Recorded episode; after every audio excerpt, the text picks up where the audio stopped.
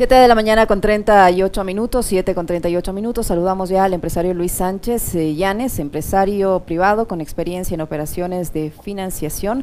Ha sido asesor de empresas de petróleo, financieras, manufactureras. Ha trabajado en operaciones financieras con empresas ecuatorianas, norteamericanas y españolas. Su nombre ha saltado en esta investigación sobre este sistema de compensación denominado Sucre y ha recibido eh, dentro, en el marco de esta investigación, como le escuchamos en la introducción, una serie de acusaciones eh, que han eh, sido difundidas a través de varios medios de comunicación, lo que le ha motivado a emprender una denuncia o una demanda en contra del legislador Fernando Villavicencio, presidente de la Comisión de Fiscalización, eh, Mesa, que está precisamente realizando una investigación sobre el sistema de compensación Sucre. ¿Cómo está, señor Sánchez? Buenos días, bienvenido. Cuéntenos, por favor, en qué consiste su demanda y de qué le acusa señor Villavicencio y por qué usted ha procedido con este recurso. Buenos días, le acompañamos Alexis Moncayo, quien le habla Licenia Espinel. Buenos días, Licenia. Buenos días, Alexis. Antes que todo, muchas gracias por, la invitación y la oportunidad de conversar sobre este tema. Efectivamente, nosotros, con mis abogados, el día 5 de noviembre introducimos una demanda penal eh, contra el señor Fernando Villavicencio ante la Corte Suprema de Justicia de Colombia en su sala de instrucción. Esta, esta denuncia o esta demanda penal básicamente es contra injuria, calumnia y falsas imputaciones.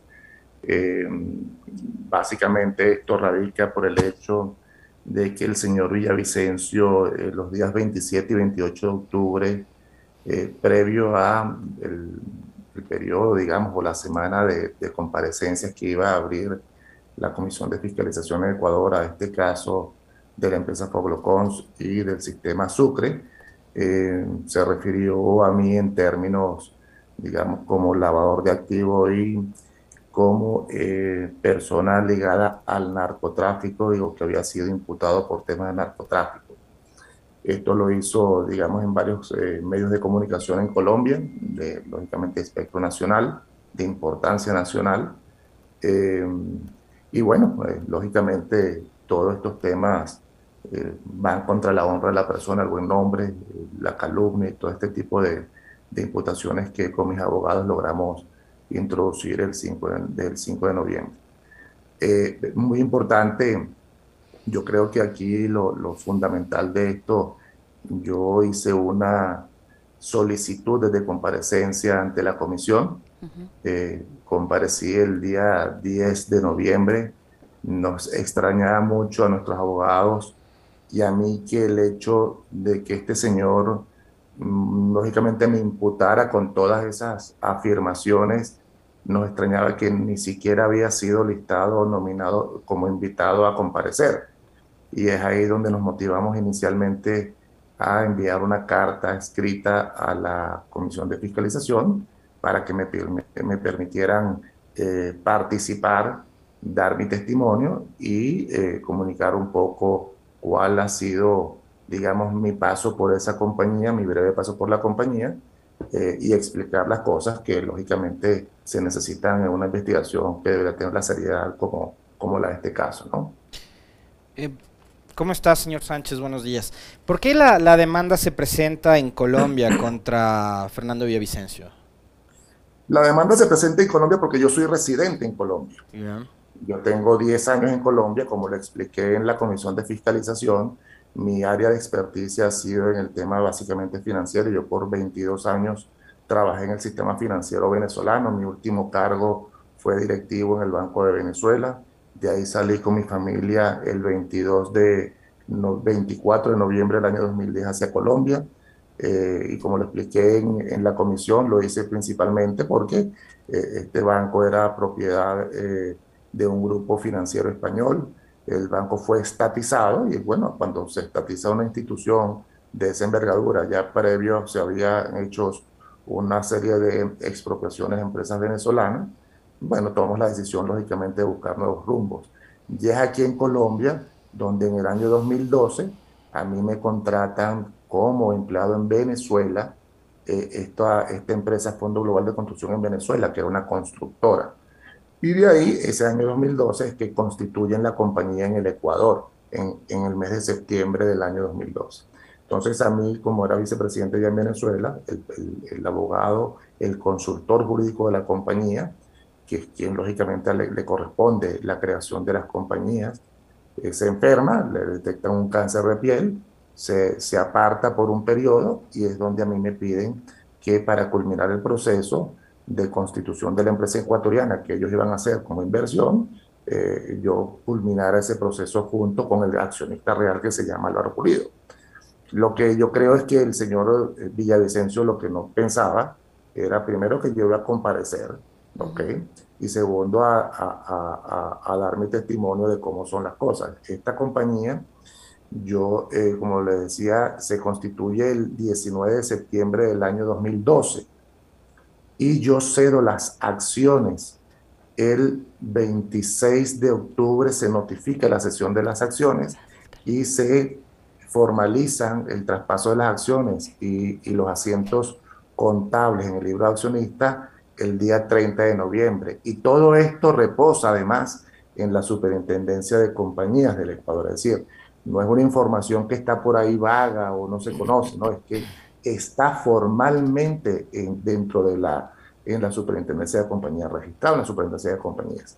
Eh, lo, lo, increíble de esto es que él, bueno, como él, entiendo yo, yo no conozco al señor Villavicencio, no sabía ni de la vida del señor Villavicencio, entiendo yo que esto el señor lo está llevando al campo político porque mi hermano, que se llama Jaime Sánchez, trabajó con el presidente Correa. Yo, es muy importante que ustedes sepan que eh, yo tengo familia ecuatoriana, aunque yo soy venezolano de nacimiento, mis padres, mi familia paterna y materna es ecuatoriana. Y mi hermano, digamos, estamos hablando del año 2012, mi hermano en el año 2011 trabajó con el presidente Correa y yo creo que todo eso es la estructura que él está pensando, que hay una estructura política internacional, de que se creó el Sucre y todo esto con, con un sentido de lavado de activos que no tiene ni pie ni cabeza. Señor Entonces, como le decía, Sí, ¿cómo, nace la vinculación suya en este caso? Eh, es decir, se supone que eh, la comisión, se supone, digo, eh, habría realizado una investigación. ¿Qué tan prolija fue esa investigación que lo involucran usted como una persona que participa en supuesto lavado de activos y que tiene vínculos con, supuestos vínculos con el narcotráfico, lo que le ha motivado a usted a llevar esa denuncia en contra del señor Villavicencio? Al, al hacerlo en Colombia, obviamente la, la inmunidad que le da su calidad de legislador en el Ecuador no le alcanzaría en Colombia. ¿Y cómo es que le vinculan a usted si no se realizó una investigación prolija, usted tuvo derecho a defenderse en el marco de esa investigación, le llamaron, le consultaron, le preguntaron su versión, le pidieron documentación para que usted demuestre que no es eh, esa persona a la que le estaban señalando como delincuente? Fíjese que mm, es muy interesante su, su planteamiento. Este proceso eh, arranca en el julio del año 2013. Como le decía, la compañía se crea en septiembre del año 2012 y yo hago las transferencias de las acciones porque soy empleado de la empresa, me contratan como empleado en la empresa venezolana, nada, no tiene nada que ver con la empresa ecuatoriana. Y me contratan en el año 2012. Eh, Entonces, esta, esta operación, digamos, de transferencia de acciones sucede ocho o nueve meses antes de que la compañía ecuatoriana tuviera eh, eh, el proceso de indagación y después creo que de instrucción. En el proceso de instrucción, que fue en julio del año 2013, la SENAE, imagínense ustedes, la SENAE, un instituto del Estado ecuatoriano, porque ve en internet que hay una persona que se llama Luis Eduardo Sánchez Llanes, que está procesada por eh, delitos de, de, tráfico de estupefacientes, incluye en el proceso, y claro, ve mi nombre en, la, en el acta de constitución de la compañía y dice que uno de los socios es narcotraficante. Y así se instruye el proceso. lo, lo increíble es que se demuestra en el proceso, además que el proceso, bueno, fue sobreseído, como ustedes saben, a esa compañía, en el proceso se demuestra que efectivamente cuando hablan de ese Luis Eduardo Sánchez Llanes, están hablando de un homónimo venezolano porque la Fiscalía ecuatoriana solicita una, una cooperación internacional a la Fiscalía venezolana y la Fiscalía venezolana le devuelve mis antecedentes penales. Lo que es increíble de esto es que estamos ahora en el año 2021. El señor Fernando Villavicencio, entiendo yo que es periodista de investigación, Además, hoy ostenta un cargo de altísima magistratura como es ser presidente de la Comisión de Fiscalización y que él se haga eco de eso. Fíjese que este proceso contra este homónimo venezolano se hace en el año 2006. Yo, como le decía y lo manifesté en, el, en, el, en la comisión, yo fui vicepresidente del Banco de Venezuela, renuncié en el año 2010, es decir, en noviembre del año 2010 que tomamos la decisión familiar de salir de Venezuela y venirnos a recibir a Colombia.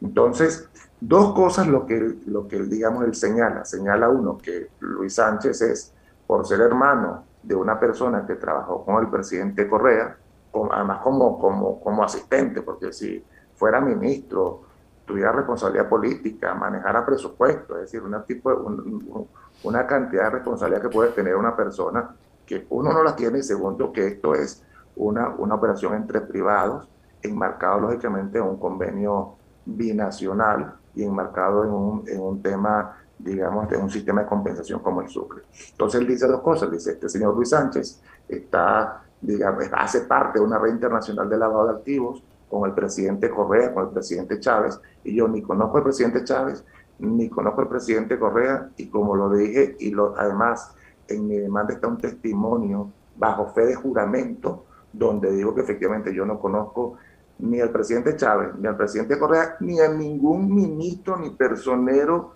de gobierno ecuatoriano ni venezolano, porque mi ámbito de acción siempre ha sido el sector privado. Fui, como le decía anteriormente, directivo del Banco de Venezuela eh, desde el año 1996 hasta el año 2010, noviembre del 2010. Tuve un año en Colombia haciendo asesorías y en el año 2012 conozco a estas personas, me contratan en Venezuela como empleado. De hecho, tengo mi liquidación de prestaciones sociales, porque yo por todas estas circunstancias renuncio a la compañía. Eh, tengo toda, toda mi documentación y toda esta documentación es documentación que está, digamos, adjunto a la demanda. Ahora pasa un caso más interesante todavía, porque mis abogados lo vienen, lo vienen, vienen siguiendo todo esto de una manera muy, muy, muy responsable. Y es que el día viernes el señor Villavicencio, y estas son las cosas absurdas, ¿no? De lo que dice el señor Villavicencio. El día viernes entiendo yo que el señor Villavicencio hace una comparecencia o una presentación en, en la Asamblea Nacional hablando de un caso que entiendo que es un caso complejo en Ecuador, que es el tema de los Pandora Papers. ¿no? perdón, y ahí es donde vienen las, las ambigüedades y las incoherencias del señor Villavicencio. Él presenta eh, el día viernes un tema que entendemos nosotros, eh, que el presidente de la República del Ecuador se deshace de sus acciones en un tiempo, digamos, que le corresponde para poderse inscribir como candidato presidencial. Y él sigue aduciendo, en el caso de Fondo Global y en el caso de las acciones que yo tengo, estando además registrado en la superintendencia de compañías, él sigue diciendo que Luis Sánchez es socio de Fondo Global y socio de estos señores SAP y socio de estos señores Pulido, cuando nueve meses antes de que sufriera el proceso, esta compañía se transfirieron las acciones, y en el caso del presidente Lazo, está diciendo el mismo día viernes que el presidente Lazo se deshizo de sus acciones, por lo cual él puede acceder, digamos, o accedió a la presidencia de la República, a ser candidato y a ser lo que hoy es como presidente. Yo no me quiero meter en temas políticos porque a mí no me corresponde, yo soy venezolano y no soy político, pero es un tema que mis abogados el día viernes me comentaron y me, me dijeron, mira, fíjate esta ambigüedad de este señor, ¿ok? Cuando él está defendiendo, y es el mismo caso, claro, un tema político, esto es privado, pero el mismo caso, el señor se está deshaciendo de sus acciones. La forma de deshacerse puede ser vendiendo, traspasando, regalando, dándolo en donación o liquidando la compañía, pero él está diciendo, entiendo yo que se deshizo de las acciones. Entonces, es lo mismo, es ambiguo, es incoherente y por eso, lógicamente, radica, radica la, la demanda. Eh, esta demanda, además, como les decía anteriormente, bueno, los asesores legales lo están mirando con mucho detalle, le está haciendo seguimiento a las comparecencias. El mismo día viernes, además, la fiscal del Ecuador eh, dijo públicamente que el caso es cosa juzgada. Entonces, para efecto de la demanda, para efecto de, de la acción que hicimos contra el señor Villavicencio, lógicamente son pruebas adicionales que seguramente se agregarán a la demanda que, que se, ya se realizó aquí en, el país. ¿Qué, qué, cuál es el procedimiento ya en la justicia colombiana, señor Sánchez? ¿Cómo se va a, llevar adelante esta demanda en contra del señor Villavicencio? ¿Qué futuro le ve usted a este, a este proceso judicial allí en, Colombia? Bueno, mire, eh, yo bueno, no soy abogado, pero por lo que entiendo de, la, de, la, de, la, de nuestros abogados, aquí en Colombia el tema es muy serio. Aquí en Colombia, digamos, hay, eh, eh, primero ustedes saber que, que, como también se lo comenté al, al señor Villavicencio en la comparecencia, el, derecho a la honra, a la reputación, es un derecho fundamental consagrado, digamos, en la Convención de los Derechos Humanos. Aquí en Colombia es grave, aquí en Colombia hay una, hay una ley de habeas data, eh, que se respeta muchísimo. Aquí cualquier persona, eh, cualquier empresa comercial que requiera de información personal, dirección, cédula, tiene que antes de eso leer casi que el artículo completo correspondiente al manejo de la información personalísima que tiene cada quien. Además que Colombia tiene un tema, como ustedes deben saber, Colombia ha vivido unos años muy duros de violencia aquí como igual me lo refieren mis abogados, aquí hay casos llamados los famosos falsos positivos. Y los falsos positivos no eran más que personas de bien o personas civiles que fueron asesinadas eh, eh, diciendo que eran guerrilleros y, la verdad, y no lo fueron. Entonces, todos esos temas son muy complejos aquí en Colombia. En el caso en el caso mío particular, lo que hace el señor Villavicencio, que entiendo yo por lo que dicen nuestros mis abogados, es parecido pero desde el punto de vista civil. Es decir, él está haciendo un falso positivo, está haciendo un atentado a la vida civil de una persona con, con unos falsos testimonios, porque dentro de los falsos testimonios está lógicamente el decir que yo soy narcotraficante, el decir que hago parte de una banda internacional de lavado de activos, cuando además hay una cosa que está juzgada y además hay la demostración, digamos, de mi actividad profesional, eh, donde no consta eso. Y además que es absurdo, porque el señor además se equivoca diciendo que ese narcotraficante soy yo y es un homónimo. ¿Cuáles serían las eh, consecuencias legales en caso de que used gane este proceso en Colombia? las consecuencias legales para el señor Villavicencio. Bueno, las consecuencias legales entiendo aquí son dos, ¿no? La primera eh, cada uno de los de las delitos que se le están imputando a él, como es en el caso de injuria, eh, eh, se, se, entiendo yo que se sentencia por separado la injuria y la calumnia. Entendería yo que aquí hay prisión hasta seis años de cárcel y hay lógicamente unas sanciones económicas al respecto, porque lógicamente esto tiene unas consecuencias gravísimas eh, digamos, en, la, en la vida cotidiana de nosotros, es decir, en la vida económica, en la vida civil, familiar, social, es decir, hay unos daños y perjuicios asociados a esa acción que, que, que se demanda. Señor Sánchez, eh, durante su comparecencia estuvo presente el señor Villavicencio una vez que usted expuso que el señor se equivocó, que la comisión o quien sea que haya llevado a cargo esta investigación se equivocó en su caso puntual. Eh, ¿Cuál fue la reacción del señor Villavicencio? ¿Le pidió disculpas? ¿Le ofreció disculpas? ¿Le, le, dijo algo? ¿Reconoció su error? No, mire, yo creo que no, no ha sido la actitud, no, no fue la actitud, por el contrario, entiendo yo, como igual le digo, todo esto por mis abogados, entiendo que son los que hacen seguimiento, que el señor más bien ha arreciado su tema, su linchamiento mediático, creo que está, él está muy equivocado en las formas, eh, pero no, no, no, ha sido la actitud para nada, eh, pero como le digo, lo, lo, lo, a ver, lo incoherente de la actitud de él, desde el punto de vista mediático, es que él mismo hace una presentación en, la Asamblea Ecuatoriana el día viernes y digamos que es como dice el abogado, se pareciera la cereza de la torta, ¿no? Porque él mismo se está contradiciendo cuando defiende, digamos, la sesión de las acciones del presidente Lazo con respecto al tema, digamos, mío personal en el que cedo las acciones, están registradas en la superintendencia de compañías y él sigue insistiendo que se hace parte de una banda que involucra al presidente Correa, y a una cantidad de personas que yo en mi vida he visto.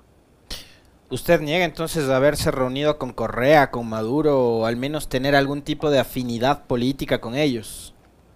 No, nunca, Alexis. Como te digo, mira, es que, fíjate, eh, eh, tú sabes que hay, hay, cosas, hay, hay documentos que valen más que mil palabras, ¿no? Entonces, cuando uno introduce una demanda, en la demanda se introduce primero que nada mi experiencia, mi experiencia que, que la acredita, la acredita una certificación del Banco de Venezuela donde dice, mire, este señor trabajó desde el año 1996 hasta el año 2010 en esta institución, con este cargo, con este salario, etcétera, etcétera. Aquí está su liquidación y aquí está su documento de prestaciones sociales.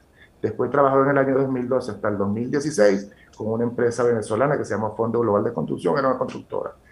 Aquí está su renuncia, aquí está su liquidación de prestaciones sociales, etcétera, etcétera. Es decir, mi vida siempre ha estado en el ámbito privado. Yo jamás he conocido, porque no he tenido relación con Estado, ni, ni de negocios, ni social, ni de ningún tipo. Entonces, menos conocer, digamos, al presidente Correa o algún ministro, nada, nada, nada en Ecuador y menos en mi país. Además que estamos hablando de que esto sucede en el año 2013, ¿ok? O sea, y yo del año 2010 estoy viviendo en Colombia, resido en Colombia. Es tan absurdo, fíjense ustedes, es tan absurdo lo que ha dicho el señor Villavicencio, como entiendo que otros periodistas que han sacado una serie de reportajes, que lógicamente los abogados también están, están haciendo las valoraciones para esos no solamente para periodistas, sino hasta con el Estado ecuatoriano. ¿ok?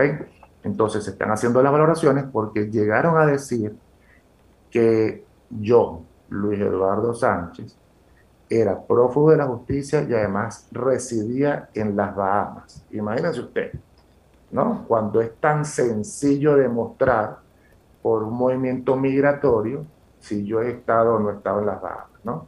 yo tengo cédula de extranjería colombiana, yo, tengo, yo soy una persona normal, vivo normal como cualquier persona, ¿ok? Que tiene una familia, que tiene hijos, que va al mercado, igualito que todo el mundo.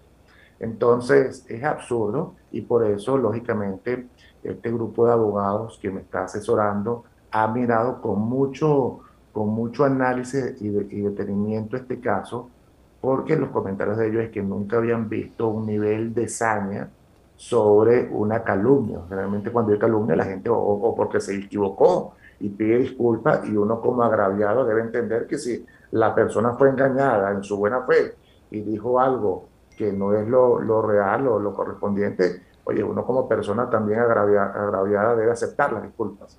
Pero, pero en este caso no, en este caso ha sido totalmente distinto. Entre esas valoraciones, eh, señor Sánchez, que están haciendo sus abogados, sus descartan o planean una demanda en contra, bueno, adicional al, caso del señor Villavicencio, una demanda en contra del Estado? Sí, sí, se está valorando, lógicamente, se está valorando.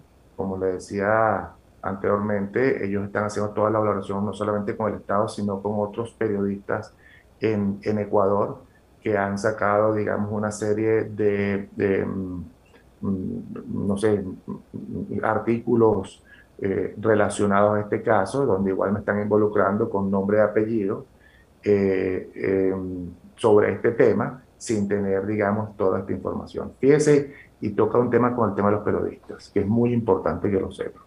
Aquí hay un, hay un portal venezolano que se llama Armando Info y que hay, tiene un periodista que se llama Roberto Denis.